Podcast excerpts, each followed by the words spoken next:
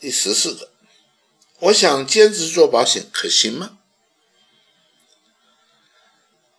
如果我是你的主管，你这样问我，我的答案只会说 “no”，不可以。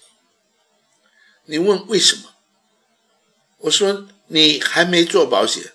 你就以为你很行，你很厉害，你不需要投入更多的时间，你就能够轻轻松松的做保险。所以你告诉我你要兼职做保险，你是这个意思吗？他说不是。那如果不是，你就忘掉兼职这回事，你应该全力以赴，因为你全力以赴，你还不见得能做得好。所以你怎么可能兼职呢？啊，所以当你问我，我的答案只有一个。No，但是站在我们主管的立场，当我们看到一个业务员，他有家庭的负担，他有经济上的负担，而我们的能力也不能确保他能够在第一个月产生业绩，你没有这个能力，你只是给他这个机会来做保险，但你不能保证他成功，请你。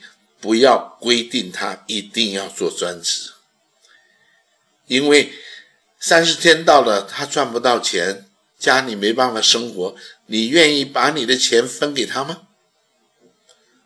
无条件的分给他，如果你愿意，那你增援他做专职；否则，请你不要规定他做专职，因为对一个主管而言，那是一个不负责任的做法。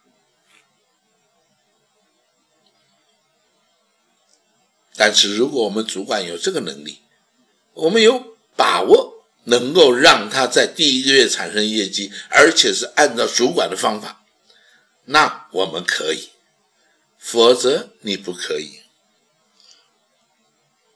而这个问题要分两个层面来说了，对吗？